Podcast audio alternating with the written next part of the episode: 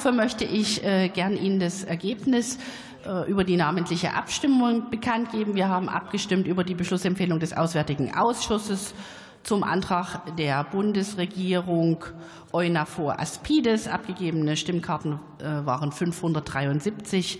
Mit Ja haben gestimmt 538. Mit Nein haben gestimmt 31. Enthaltungen gab es vier. Die Beschlussempfehlung ist damit angenommen. Und der nächste Redner in der Debatte ist für Bundes 90 Die Grünen Erhard Grunde.